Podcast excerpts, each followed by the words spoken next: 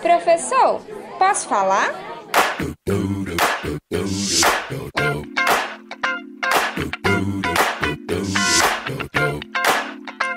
Falando nisso.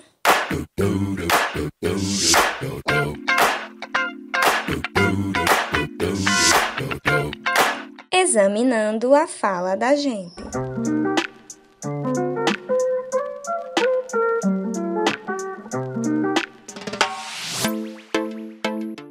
Olá, pessoal! Estamos começando mais um episódio do Falando Nisso.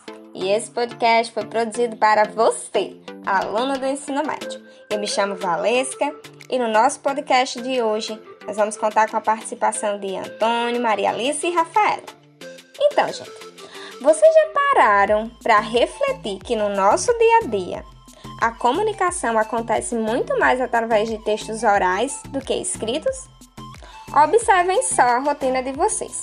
A todo momento nós usamos a fala, seja para conversar com nossa família, quando enviamos um áudio para contar aquela novidade para os nossos amigos, quando apresentamos um seminário para nossa turma, ou até quando gravamos um vídeo para um canal no YouTube. E vocês?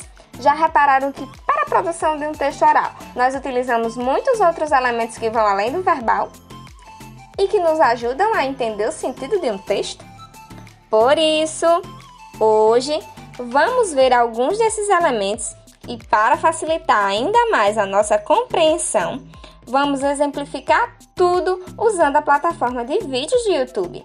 E falando nisso, Antônio, o que você tem a nos dizer?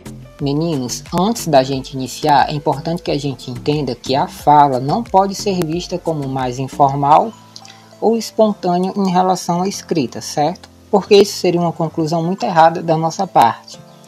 Já que pense bem, se você escreve uma mensagem no WhatsApp ou deixa um bilhete para o seu amigo, eu tenho certeza de que a sua escrita vai ser mais espontânea e informal. Por outro lado, em outras circunstâncias, se seu professor pedir para que você exponha suas ideias em um debate regrado, por exemplo, sem dúvida, você vai precisar preparar os seus argumentos com certa antecedência e ser formal na sua apresentação.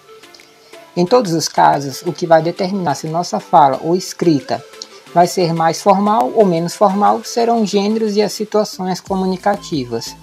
A nossa fala, em todos os momentos, deve ser planejada, e isso de diferentes formas. Seus youtubers favoritos, por exemplo, precisam planejar o que vão falar em seus vídeos, por mais que o assunto seja espontâneo ou até engraçado.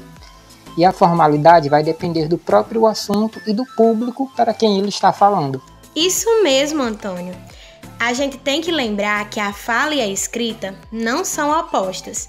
Cada uma delas tem suas características próprias e são modalidades de uma mesma língua.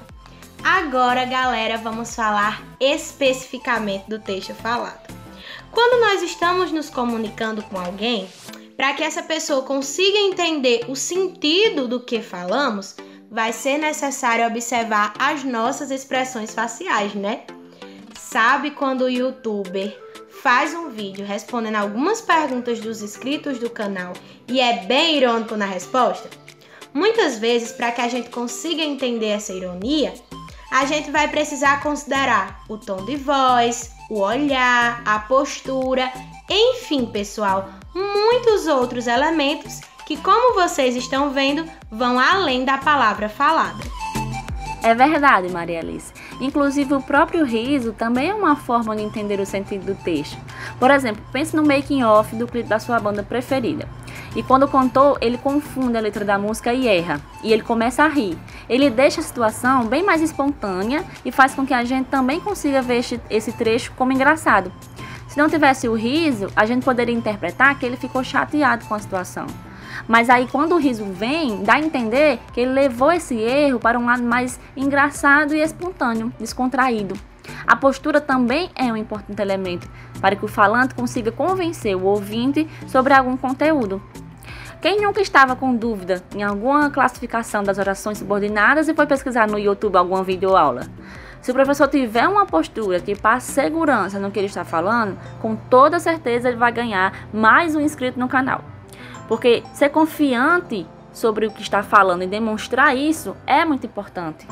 É isso mesmo, Rafaela. Mas olha, se ao contrário tivéssemos expressões corporais que demonstrassem uma certa timidez, insegurança ou medo, como naquelas pessoas que não olham diretamente para a câmera, eu tenho certeza de que o canal iria perder inscritos e o vídeo não teria muitos likes ou comentários. Porque quem estivesse vendo o vídeo poderia pensar, inclusive, que o professor sequer domina o assunto pois muitas vezes o que o corpo fala complementa ou mesmo desmente aquilo que nós estamos dizendo. Imagine uma coisa, que você e seu melhor amigo têm um canal no YouTube e que vocês postam vlogs de leitura. Em um determinado momento do vídeo, você percebe que é hora do seu colega falar e você toca nele. Esse toque é uma forma de dizer: vamos lá, é a sua vez de falar. E isso fica perceptível para quem está vendo o vídeo. Gente, e o tom de voz também é super importante para que a gente consiga passar segurança no que estamos falando. Veja esse podcast. Nós estamos utilizando algumas estratégias para conseguir interagir com vocês e cumprir com os objetivos da nossa aula de hoje. Vamos ver outro exemplo? Sabe aquele vlog do seu destino de viagem preferido? Muitas vezes o youtuber, para ressaltar a beleza do local, ele pode dar ênfase em alguns adjetivos. E no mesmo vídeo, se ele não gostar de determinado ambiente ou situação, ele vai mudar o tom da sua voz, para que isso fique claro para quem está assistindo ao vídeo. Outra situação é o famoso 50 fatos sobre mim. Como nesse vídeo deve ser exposto muitas coisas, e não pode ser muito longo, o youtuber pode optar por falar mais rapidamente sobre cada um, mas também tem que ter cuidado para não ficar rápido demais. E sempre lembrar de fazer pausas entre um fato e outro, para que o ouvinte não fique sem compreender o que ele quis dizer.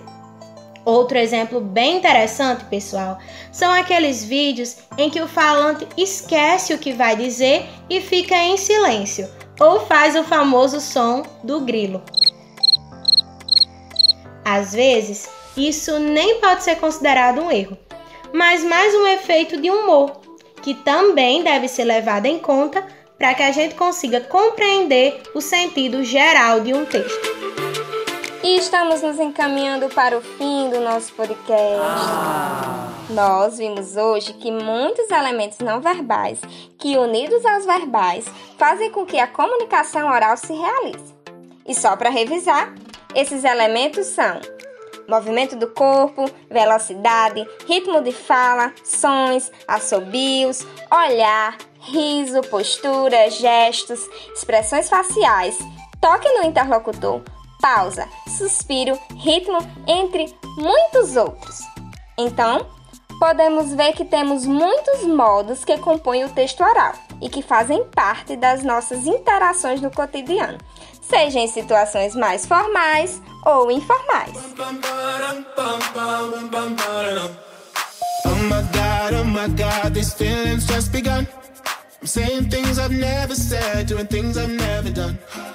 Oh my dad. When I see you, I should it right. But I'm frozen.